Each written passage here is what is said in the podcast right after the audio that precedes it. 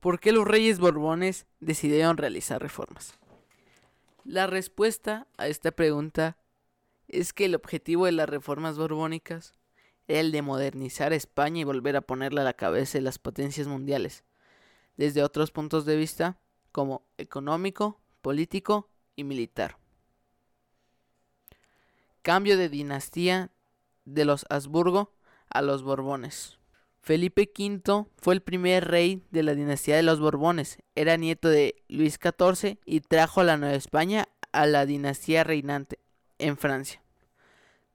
Su reinado fue uno de los más largos de la historia, de extendiéndose a lo más largo de casi a medio siglo.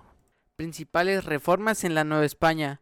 Las reformas borbónicas fueron una serie de cambios administrativos aplicados por los miembros de la monarquía absoluta borbónica y los españoles de la Casa de Borbón a partir del siglo XVIII en el virreinato de la Nueva España.